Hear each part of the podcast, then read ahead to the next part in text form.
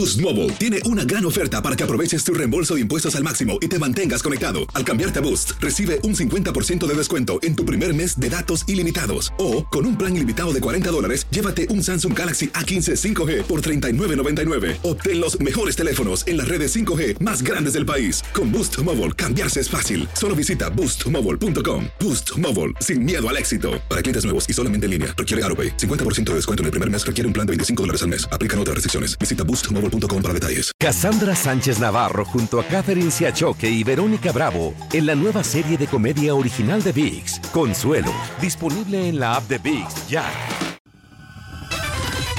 El podcast de Primer Impacto comienza ahora. Con lo último en noticias, películas, clima, curiosidades y mucho más. Infórmate de los principales hechos que son noticia en el podcast de Primer Impacto. Que tenía un buen día en la escuela. que a verla cuando se sale. Así despidió esta madre a su pequeña cuando la dejó en la escuela, sin sospechar que las ráfagas de un pistolero le arrancarían la vida.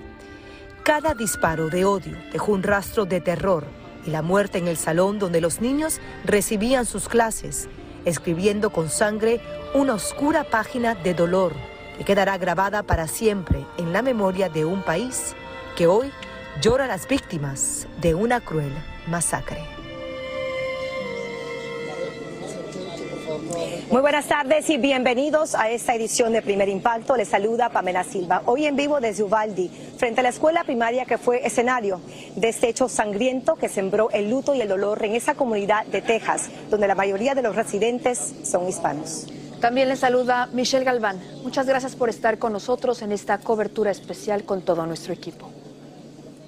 Y son víctimas inocentes, niños que apenas comenzaban a vivir, que murieron en el aula donde recibían sus clases, atrapados en un fuego incomprensible y aterrador. Nuestro compañero Roger Borges está en vivo para mostrarnos los rostros de una tragedia. Adelante, Roger, te vemos y te escuchamos. Así es, Michelle, eran niños llenos de vida, con un futuro por delante. Incluso algunos habían sido premiados horas antes de la masacre. Pero comenzamos con la angustia de una madre que está viviendo una pesadilla al recibir las peores de las noticias. Que, que tenía un buen día en la escuela. que voy a verla cuando se sale. Esta madre está sumida en un profundo dolor recordar las últimas palabras que le dijo a su hija Yailán Nicole Siguero antes de enviarla a la escuela. Sin saberlo, sería su último adiós. Una doble tragedia para ella. Su sobrino Jace Luevanos también está entre los fallecidos. Que le extraño mucho. Son los rostros de algunos de los 19 niños que fueron asesinados en la sangrienta masacre en su propia escuela Robb Elementary en Uvalde, Texas. Entre ellos se encuentra Xavier López, quien vemos aquí posando orgullosamente con un certificado académico que había recibido horas antes. Su abuela dijo vía telefónica lo difícil que todo esto es, ya que cuando uno envía a sus hijos a la escuela asume que siempre van a regresar.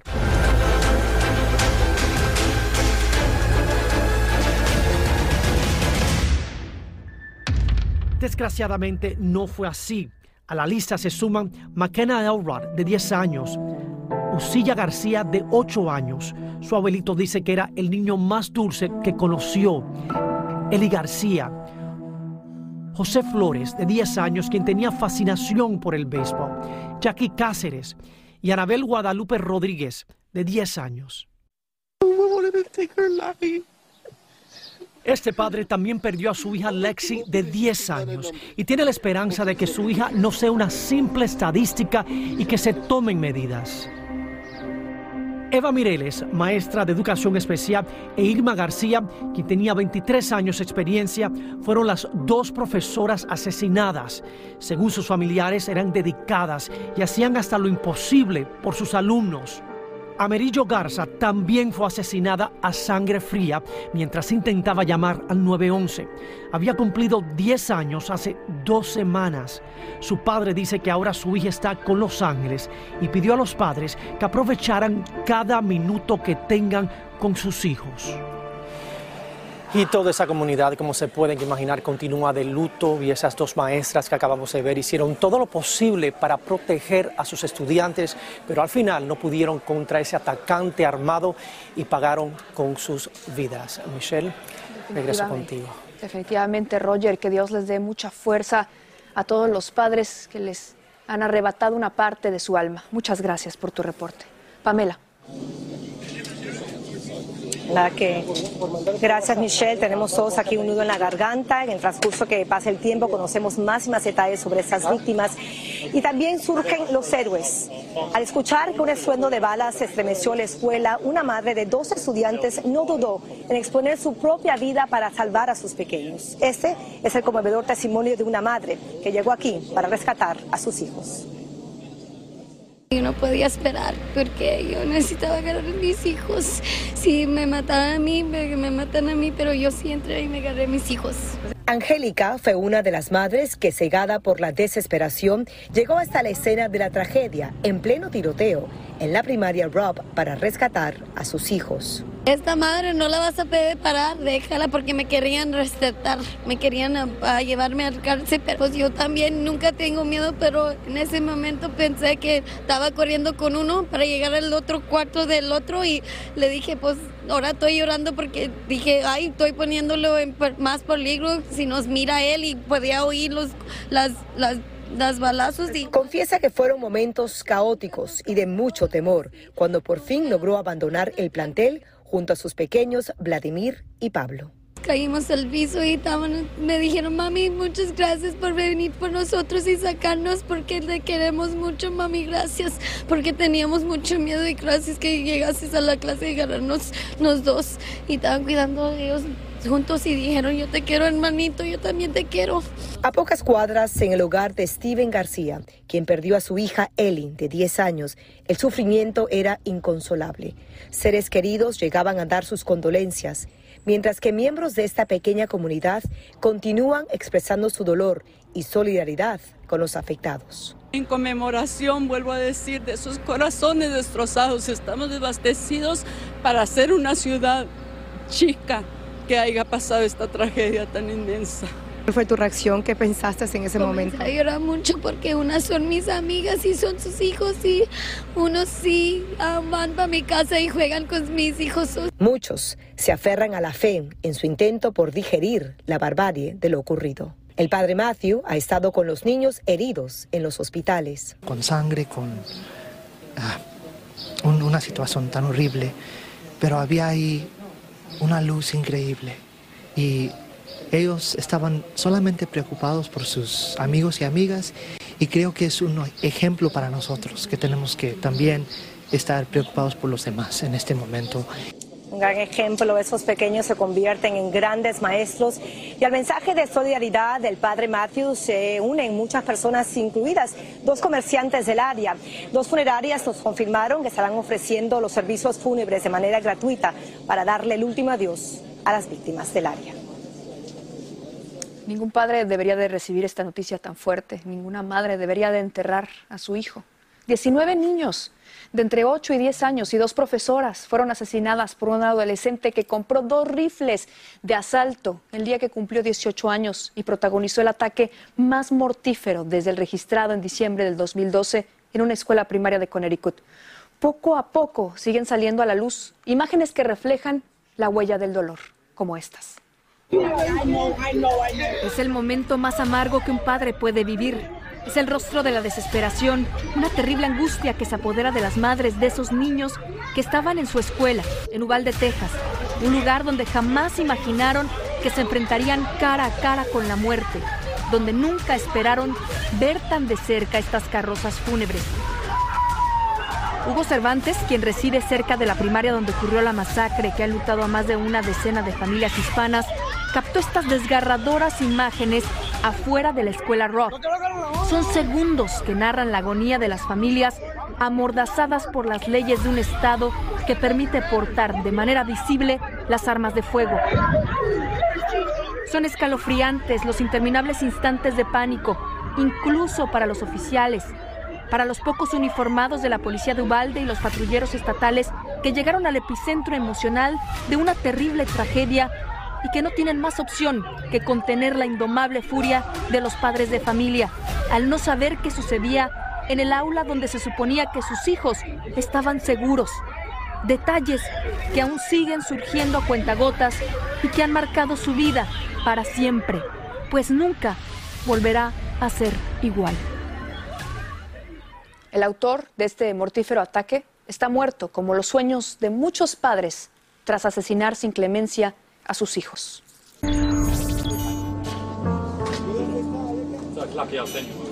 Continuamos con más de esta cobertura especial en vivo sobre ese sangriento acto en esa escuela primaria que ha enlutado al país. Cada vez salen más evidencias a la luz y todo parece indicar que el autor de esa masacre, Baldi, tenía serios problemas. Vamos a pasar inmediatamente en vivo con Ricardo Rambari, que nos presenta una imagen más definida, Ricardo, de un perfil de un asesino. ¿No es así, Ricardo? Adelante. Pamela, todos nosotros, sobre todo los que somos padres, todavía no comprendemos bien la magnitud de lo que ha sucedido porque parece que fuera en otro planeta distante, pero esa no es la realidad. Y conforme ha avanzado la investigación, hemos hallado información adicional que nos lleva a presentar ahora un panorama más claro de quién era Salvador Ramos, cómo cambió y posiblemente las razones que lo llevaron a cometer esta sangrienta masacre. Salvador Ramos ha sido descrito como callado por los que lo conocían, pero una compañera que trabajaba con él en un restaurante Wendy's dice que detectó una racha agresiva y algunos ex amigos dijeron que fue víctima de bullying, que dejó de ir a la escuela y que no se iba a graduar con ellos este año. Hoy, en rueda de prensa, las autoridades confirmaron que no tenía ni antecedentes criminales ni récords de problemas de salud mental. Estos son los dos rifles de asalto AR-15 que el joven compró al cumplir 18 años la semana pasada. La foto la publicó tres días antes del tiroteo. Su abuelo dice que si él hubiera estado en casa, a lo mejor le disparaba también a él. Yo no sé pues, que le gustaban las armas. ¿A usted le sorprende que haya tenido pues Sí, porque yo, yo no puedo andar alrededor de armas. Yo aborrezco las armas. Sus compañeros cuentan que Ramos comenzó a usar ropa negra, atuendos de estilo militar con botas de cuero. Y tenía cicatrices en la cara. Al principio Ramos dijo que un gato lo arañó, pero luego confesó que se cortó él mismo por diversión. Esta mutilación personal, dicen los expertos, es una clara señal de que hay un grave problema. Cuando hay esos cambios de comportamiento drásticos, los padres siempre tienen que estar muy alertos. ¿Qué es lo que está sucediendo? En muchos de estos casos, eh, creo que es como 75% cuando vemos los, los, eh, estos tipos de, de masacres en las escuelas, es por bullying. Para algunos vecinos, Ramos parecía ser un chico cualquiera. No hacía nomás un chamaco, un teenager. Sin embargo, esos teenagers, sus compañeros dicen que Ramos conducía con otro amigo por la noche disparando a personas al azar con un rifle de aire comprimido. Algunos amigos dejaron de frecuentarlo. Se estaba portando de manera extraña, dijo este ex amigo. Ramos escribió en las redes sociales etiquetando a una mujer que apenas conocía. Le pidió que volviera a publicar unas fotos con sus armas y le dijo que debería estar agradecida.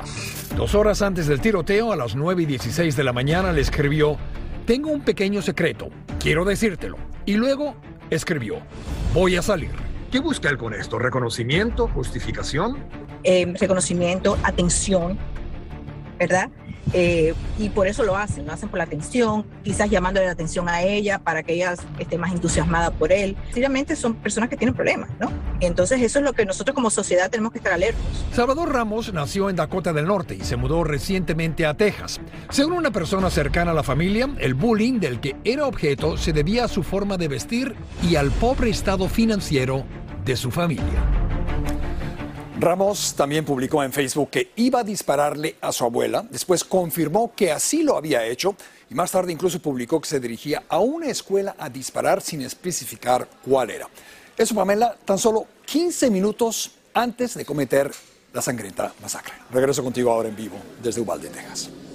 Boost Mobile tiene una gran oferta para que aproveches tu reembolso de impuestos al máximo y te mantengas conectado. Al cambiarte a Boost, recibe un 50% de descuento en tu primer mes de datos ilimitados. O, con un plan ilimitado de 40 dólares, llévate un Samsung Galaxy A15 5G por $39.99. Obtén los mejores teléfonos en las redes 5G más grandes del país. Con Boost Mobile, cambiarse es fácil. Solo visita boostmobile.com. Boost Mobile, sin miedo al éxito. Para clientes nuevos y solamente en línea, requiere AroPay. 50% de descuento en el primer mes requiere un plan de 25 dólares al mes. Aplican otras restricciones. Visita boostmobile.com para detalles. Cassandra Sánchez Navarro junto a Catherine Siachoque y Verónica Bravo en la nueva serie de comedia original de VIX, Consuelo, disponible en la app de VIX ya. Escucha los reportajes más relevantes del día en el podcast de Primer Impacto. Bueno, sin duda ese sangriento tiroteo perpetrado en esa escuela de Ubaldi vuelve a poner al centro del debate el polémico tema de las armas de fuego. Y uno de los grandes puntos de discusión es qué papel pueden haber jugado las nuevas leyes aprobadas recientemente aquí en el estado de Texas. Desde California, Juan Carlos González nos explica un poco más. Una nueva ley a favor de las armas en Texas acaba de entrar en vigor hace solo unos cuantos meses. Básicamente es una ley que pasó en, eh, en, septiembre del año pasado, autorizando personas en Texas cargar una arma sin un permiso y sin licencia. Según esta ley, solamente se revisan los antecedentes si se compra el arma en una tienda. En el caso de las compras por Internet, esto no ocurre. En ambos casos hay que tener 21 años o más, pero si la persona es mayor de 18 años y tiene un trabajo o una condición que requiera portar un arma, puede obtener un permiso especial. Esta medida fue aprobada por la legislatura y firmada por el gobernador Greg Abbott poco tiempo después del tiroteo ocurrido en El Paso, Texas después de lo que pasó en el, paso, él prometió que jamás esto iba a suceder en nuestro estado. Y ahora estamos en la misma situación después de ahora una ley que es hasta más flojo y da más acceso a las armas. Existe otra ley en el estado tejano que permite que las personas porten armas a la vista del público. En Estados Unidos el derecho a las armas está protegido por la segunda enmienda de la Constitución, pero la Corte Suprema ha dicho que este derecho no es ilimitado. De hecho, el máximo tribunal revisa una demanda en Nueva York sobre la medida que para portar un arma de manera oculta, la persona debe demostrar que tiene necesidad de protegerse y otra que cuestiona la necesidad de tener una licencia para portar armas de fuego. Ese caso está pendiente en la Corte Suprema y, y definirá en gran parte el alcance del derecho de portar armas de la segunda enmienda y hasta qué punto los estados y las localidades tienen el derecho de imponer restricciones para portar armas. El abogado Ángel Leal explica que la decisión del máximo tribunal podría surgir este año o a más tardar durante el verano del año entrante. En Los Ángeles, Juan Carlos González, primer impacto.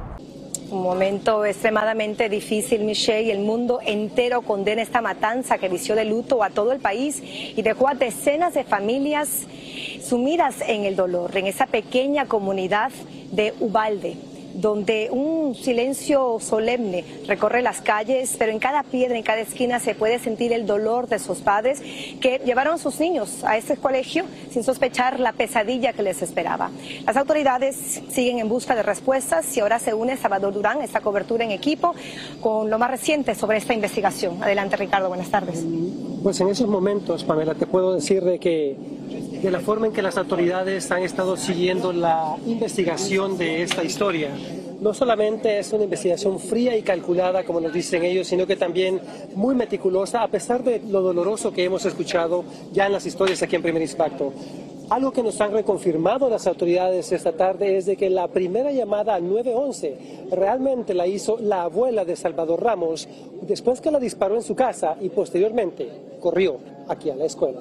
Esto es lo que pasó hoy durante la investigación. Abrumados ante un incontrolable dolor, los padres de 19 niños de la primaria Rob en Uvalde, Texas, recibieron la devastadora noticia de la muerte de sus hijos en una masacre perpetrada por Salvador Ramos de 18 años de edad. Según la investigación, el adolescente, antes de atacar a los niños en la escuela, le disparó a matar a su abuela en casa, antes de seguir con un plan malévolo en el salón de clases. Todo, todo comenzó en la casa de ella, cuando el muchacho quiso salirse para afuera con todas las armas y ella trató de pararlo y en ese rato él se volteó y le comenzó a tirar a su abuelita. Le tiró, la tumbó y todo y le, siguió, le tiró como 8 o 9 balazos allá. Luego el pistolero manejó hacia la escuela y con su arma cargada irrumpió en el aula y abrió fuego contra todos. Las declaraciones de los testigos erizan la piel. Mi sobrino estaba ahí, mi sobrino estaba ahí, él miró a su profesora y un amiguito del que lo tirotearon en la cara. Además de los 19 alumnos fallecidos, dos empleados de la escuela murieron en el ataque y 17 víctimas más fueron trasladadas a hospitales. Esta mañana, el FBI contribuyó con la investigación y buscó evidencias en el patio del centro escolar al mismo tiempo que el gobernador de Texas, Greg Abbott, viajó a Uvalde a ofrecer sus condolencias y apoyo a la comunidad, pero su rueda de prensa fue interrumpida por el ex representante de Texas, Beto O'Rourke, quien indignado por el suceso lo acusó de protagonismo y demandó que mejor restrinja la venta de armas en el estado. Específicamente, ¿qué está pidiendo usted al gobernador esta tarde y por qué lo interrumpió? Necesitamos cambiar las leyes del Estado. Por ejemplo, necesitamos un background check, una revisión universal para cada persona que quiere comprar armas en, este estado. Necesitamos red flag laws para que podamos parar un masacre antes que, que pasa. Revelaron también que tres oficiales de la patrulla fronteriza resultaron heridos y que entre las víctimas mortales se encuentra la hija de un alguacil. Estoy enojado, enojado por lo que pasó allá. Eh, me, siento lastimado, me siento derrotado, me duele, me duele el alma. Pero por lo que pasó aquí ahorita estoy, estoy bien enojado. Y en esos momentos ah, la investigación ah, tiene varios niveles, autoridades locales, estatales y federales, y nos han reconfirmado que quien, que quien logró detener al pistolero fue precisamente un agente de la patrulla fronteriza. Y Pamela, a la investigación pasarán varios días antes que quizás nos digan ellos el motivo del ataque, aunque sabemos de que también están investigando el estado mental del pistolero y pues esta noche ya la comunidad entera estará unida en diferentes vigilias aquí en la ciudad. Sí, hay una programada para las 7 de la noche, precisamente en el centro, aquí uno de los centros principales de Ubaldi. Eh, y mencionabas tú al principio, Salvador, un detalle muy importante, que es un gran reto para las autoridades encontrar el balance, ¿no? en hacer el trabajo, en enfocarse, encontrar los detalles precisos para esta investigación y también tener que lidiar con el dolor profundo que podemos también ¿no? palpar eh, entre los oficiales. En cada calle hemos visto un oficial de diferentes agencias de las autoridades autoridades y la verdad que el olor es inevitable en cada uno de ellos. Definitivamente y también tenemos a muchas personas que están siendo interrogadas todavía, entrevistadas niños que vieron los hechos, que es algo realmente muy doloroso. Muy difícil. Muchas gracias, Trador. Ahora paso contigo, Michelle, en los estudios con más. Sabemos que poco a, poco surgirán más detalles. Más adelante voy a regresar con ustedes a Texas, pero quiero que vean esta información porque, sin duda alguna, la muerte de un ser querido puede ser uno de los eventos más traumáticos y dolorosos que enfrenta una persona. Pero el novedoso proyecto de un ingeniero colombiano le brinda un rayo de esperanza a los que atraviesan precisamente por ese oscuro momento. Desde Miami, Xiomara González Gobea nos lleva a conocerlo. El mundo nos muestra lados oscuros, muertes inesperadas, guerras que dejan inocentes desprotegidos, mujeres como Joana que pierden a su marido cuando más felices estaban. Y ahora mi entrevistado Camilo. ¿Quién es Camilo? Porque por lo que veo, o sea, la imagen que representa es oscura. Camilo se dedica a la educación sobre ese tema que para muchos representa justamente la oscuridad y es el tema de la muerte. Estoy pensando en este tema desde los ocho añitos. Su abuelo murió de cáncer de páncreas cuando era un niño y entonces no tenía los recursos emocionales para aliviar su dolor y ni siquiera lo dejaron asistir al funeral de la persona que más quería. En ese momento el dolor se congeló. A los ocho añitos, ese dolor se congeló, lo llaman justamente el duelo congelado. Joana Barrero sufrió un dolor similar con su esposo Andrés. Desde chiquitos compartimos todo. Pero a quien llamaba su luz se apagó. Uno queda como sin luz. Cuando se hacían exámenes para tener su primer hijo, recibieron un terrible diagnóstico. Le hicieron una tomografía y le dijeron como te tienes que ir para urgencias porque tienes un tumor. Y bueno, la peor noticia la había, ¿no? En plena pandemia, Joana acompañó a su esposo a enfrentar un tumor cancerígeno en el cerebro Él estuvo cinco meses sin movilidad, sin poder hablar. Murió el, en noviembre del 2020.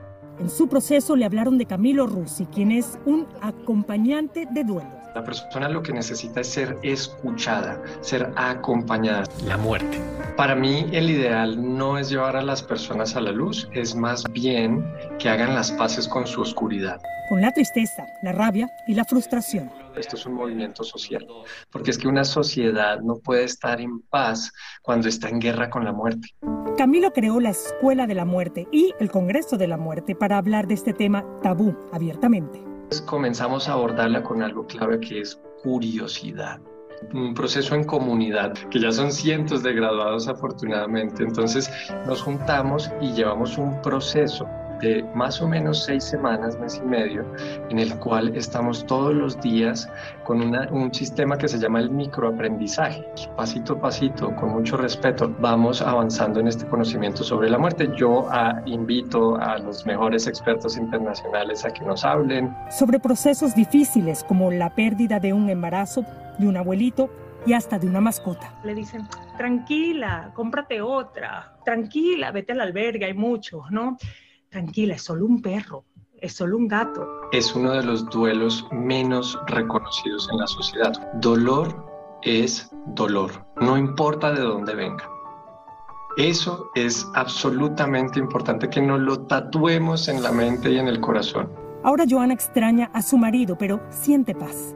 Me dio mucha tristeza no haber tenido esas herramientas antes, eh, para poder haber acompañado el proceso de él y el mío también. Cuando tú no peleas contra eso es muy diferente.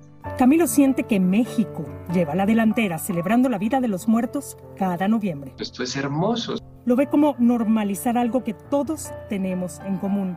Un último día, que también tiene su luz.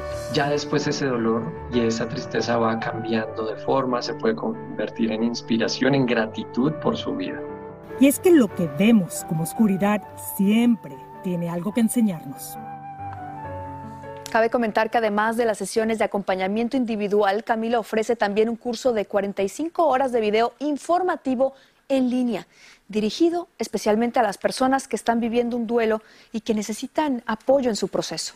Boost Mobile tiene una gran oferta para que aproveches tu reembolso de impuestos al máximo y te mantengas conectado. Al cambiarte a Boost, recibe un 50% de descuento en tu primer mes de datos ilimitados. O, con un plan ilimitado de 40 dólares, llévate un Samsung Galaxy A15 5G por $39.99. Obtén los mejores teléfonos en las redes 5G más grandes del país. Con Boost Mobile, cambiarse es fácil. Solo visita boostmobile.com. Boost Mobile, sin miedo al éxito. Para clientes nuevos y solamente en línea, requiere AroPay. 50% de descuento en el primer mes requiere un plan de 25 dólares al mes. Aplican otras restricciones. Visita Boost para detalles. Cassandra Sánchez Navarro junto a Catherine Siachoque y Verónica Bravo en la nueva serie de comedia original de VIX, Consuelo, disponible en la app de VIX ya. Continúa escuchando la información más sorprendente en el podcast de Primer Impacto. vamos a cambiar de información y es que una familia inmigrante vive un verdadero calvario. El padre sufrió un colapso al cruzar un río en la frontera y lo dejaron en la orilla para ir en busca de ayuda pero como nos cuenta Oscar Gómez desde Arizona, desapareció sin dejar rastro. Jorge Chuquimango, su esposa y dos hijos salieron del Perú rumbo a los Estados Unidos.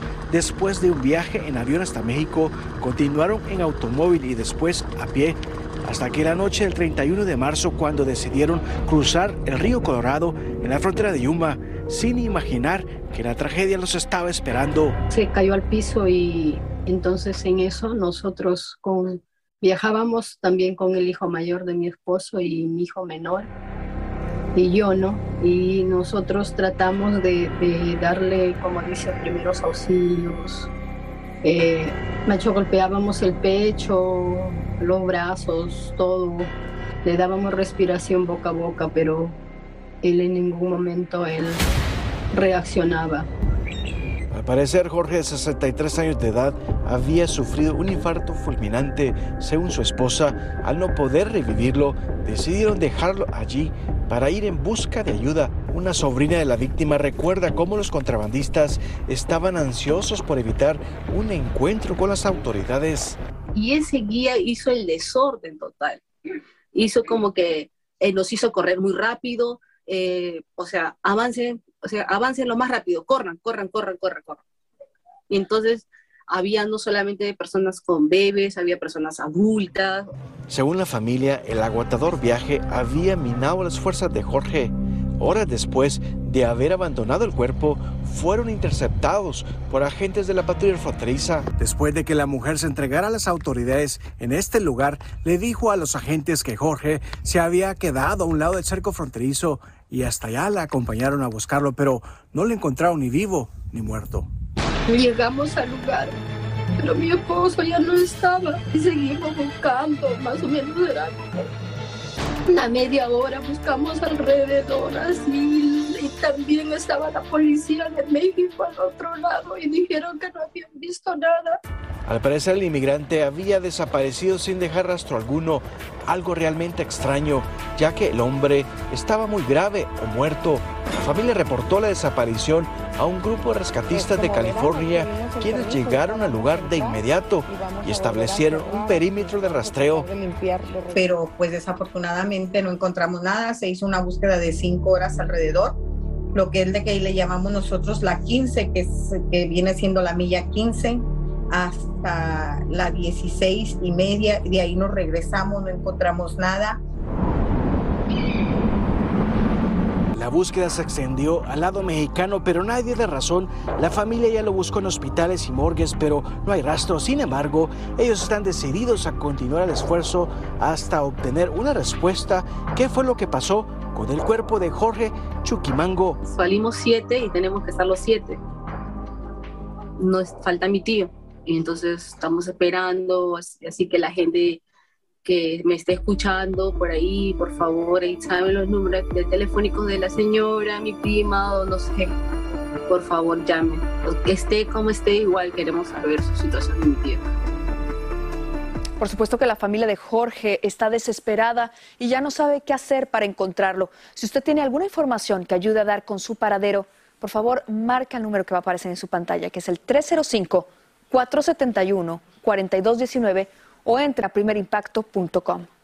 Hay personas que desarrollan una personalidad que los lleva a ser más duros con los demás, como un mecanismo, digámoslo así, de defensa. Pero detrás de esa coraza pueden esconderse profundas heridas. De eso nos habla Carlos Anaya en Vitamina para el Alma. Adelante, Carlos. Gracias. Te saludo a este fiel servidor, Carlos Anaya, de Cafecito Espiritual y vitamina para el alma. Sin duda no hay un manual perfecto para ser madre o padre, ni mucho menos para ser hijo o hija. Lo cierto es que existe la teoría de las cinco heridas de la infancia, patrones que repetimos y que todos tenemos y según lo repetimos basado en nuestros primeros años de infancia. Hablemos de aquel niño que vivió la herida del rechazo y no fue completamente aceptado por su cuidador. Por consecuencia siempre buscará la perfección, tratando de no equivocarse o ser criticado. Mencionemos aquella niña que vivió en carne propia la herida del abandono, esa soledad profunda, porque una de las figuras parentales no estuvo presente, y ni hablar de la herida de la humillación. Uf, yo mismo recibí el mensaje que no era suficiente para recibir amor.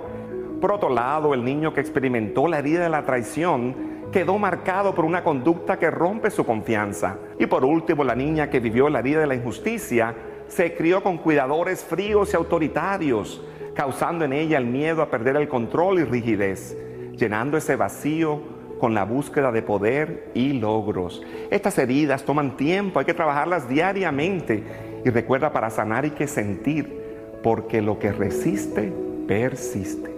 Busca ayuda profesional si es necesario. Regreso con ustedes. Muchas gracias, Carlos. Pamela, ahora regreso contigo a Texas. Te vemos y te escuchamos. Adelante. Seguimos con más de Primer Impacto en vivo desde Uvalde, aquí en el estado de Texas. Le contamos que el actor Matthew McConaughey ha pedido que tome medidas para que no ocurra más una masacre como esta en este país. Y a través de un mensaje que compartió en las redes sociales, dijo que él nació en Ubalde y la matanza en la escuela primaria de su ciudad natal prueba la irresponsabilidad de algunos ante los derechos adquiridos, en referencia al joven de 18 años que compró armas y perpetró la masacre. Él agregó que hay que reparar el problema para preservar la seguridad en esta nación. Y la actriz Selena Gómez también está pidiendo enmiendas a las leyes contra las armas. En un mensaje compartido también por las redes sociales dijo que ya no sabe qué decir porque se habla mucho, pero no se hace lo suficiente para prevenir estas muertes. La artista nació y creció también en el estado de Texas, en una ciudad a seis horas de donde ocurrió la matanza. Bueno, precisamente uno de los nuestros está brillando en una serie inspirada en la película que transformó la carrera del actor tejano Matthew McConaughey. Desde Los Ángeles, Daniela Ganosa nos amplía. Manuel García Rulfo se encuentra en un punto clave de su carrera. Estrena The Lincoln Lawyer, serie basada en las populares novelas donde el actor tapatío interpreta al personaje principal, Mickey Haller, su primer protagónico en inglés, y el mismo que Matthew McConaughey encarnara en la película del 2011. Después de haber sido parte de tantas películas y tantas series, te llega este rol protagónico y sobre todo una serie también escrita y con tanta gente que espera ver en versión cine o televisión más de estos libros, ¿no? Sí, es algo súper padre ser este, ¿no? Un, un, protagónico en una serie americana donde pues es un personaje este, pues, tan grande, tan famoso, tan icónico. ¿no? Este abogado defensor resuelve casos criminales llenos de misterio desde el asiento trasero de sus preciosos autos Lincoln mientras se traslada de juzgado en juzgado en una muy diversa ciudad de Los Ángeles. Mickey Haller es México-americano. Sí, sí, su mamá es totalmente mexicana, de hecho es una actriz de novelas en México. Sí y su papá es americano. Y explorar ese lado de Mickey Fowler se me hizo... Y pues obviamente uno le mete más, ¿no? Hay que aprovecharle y hay que meterle más sabor a eso. Si hay algo en lo que Manuel se diferencia de algunos de sus compatriotas en Hollywood es que una vez logrado el crossover, no se quedó allí. Sí, siempre lo he tenido eso en mente. No sé, me siento afortunado de poder estar ¿no? en una película mexicana, luego en una americana. Este, me encantaría hacer cine español, francés. Estábamos hablando el otro día que eh, creo que nadie tiene el peor récord de estudiante que tú en Guadalajara. Sí, sí, estudié donde estudió Guillermo del Toro, que es el Instituto de Ciencias, y creo que hasta ahorita sigo con el récord de más reprobadas en, el instituto. Hasta ahorita reprobé todo. Yo le batallé mucho con eso y le sufrí de chico. Sobre todo mi madre. Ayer estaba contando, la llevé como mi pareja. Ay, como tu date, qué lindo. Entonces la llevé y le decía, madre, por todo lo que te hice sufrir de niño con las escuelas, aquí está tu regalo. ¿Qué quieres para tu México? Uy, para mi México, mira, se me enchina la piel, es, es, de verdad que es muy triste. Es, cada día nos rompen el corazón, la cantidad de, violencia, de feminicidios que está. de verdad es, es como, no doy crédito, es para que el país estuviera parado. Mm. es para que se parara todo con la muerte de una mujer, pero hay, hay, hay miles y, no, y, seguimos igual. Muchas gracias por estar con nosotros. No, hombre, gracias Daniela, gracias por todo, de verdad, muchas gracias. En Los Ángeles, Daniela Ganosa, primer impacto.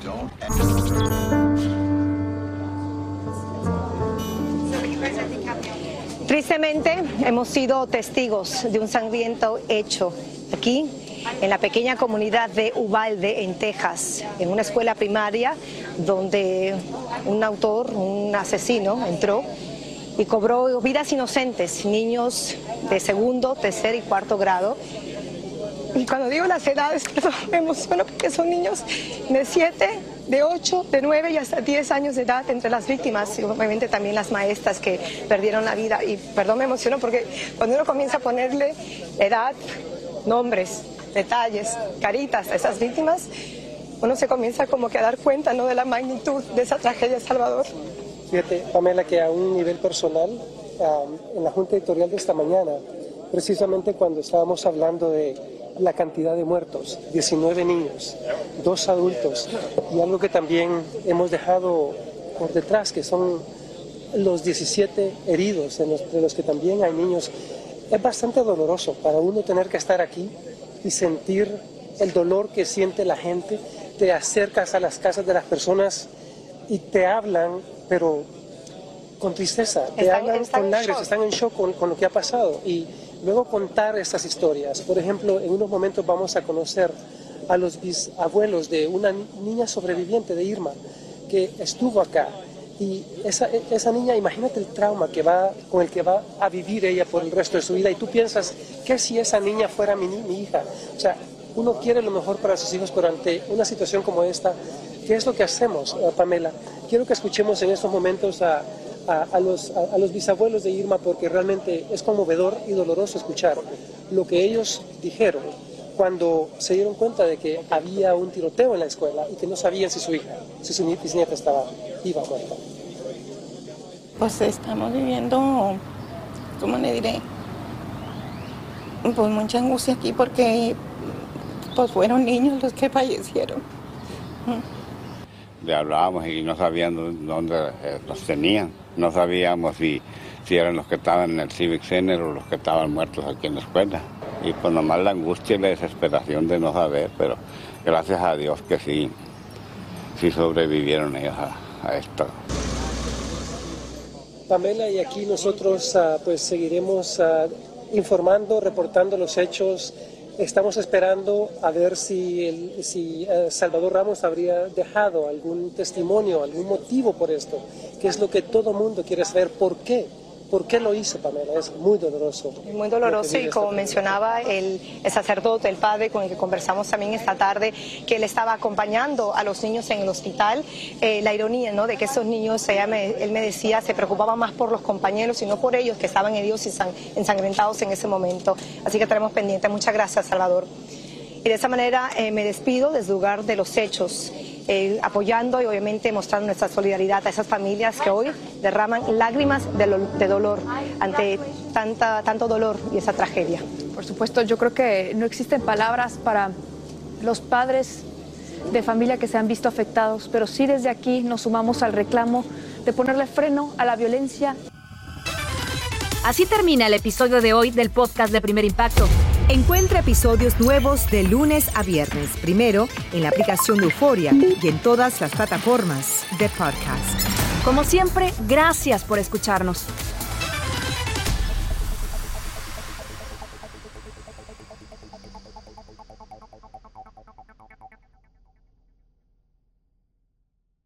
Boost Mobile tiene una gran oferta para que aproveches tu reembolso de impuestos al máximo y te mantengas conectado. Al cambiarte a Boost, recibe un 50% de descuento en tu primer mes de datos ilimitados. O, con un plan ilimitado de 40 dólares, llévate un Samsung Galaxy A15 5G por $39.99. Obtén los mejores teléfonos en las redes 5G más grandes del país. Con Boost Mobile, cambiarse es fácil. Solo visita boostmobile.com. Boost Mobile, sin miedo al éxito. Para clientes nuevos y solamente en línea, requiere AroPay. 50% de descuento en el primer mes requiere un plan de 25 dólares al mes. Aplican otras restricciones. Visita detalles. Cassandra Sánchez Navarro junto a Catherine Siachoque y Verónica Bravo en la nueva serie de comedia original de VIX, Consuelo, disponible en la app de VIX ya.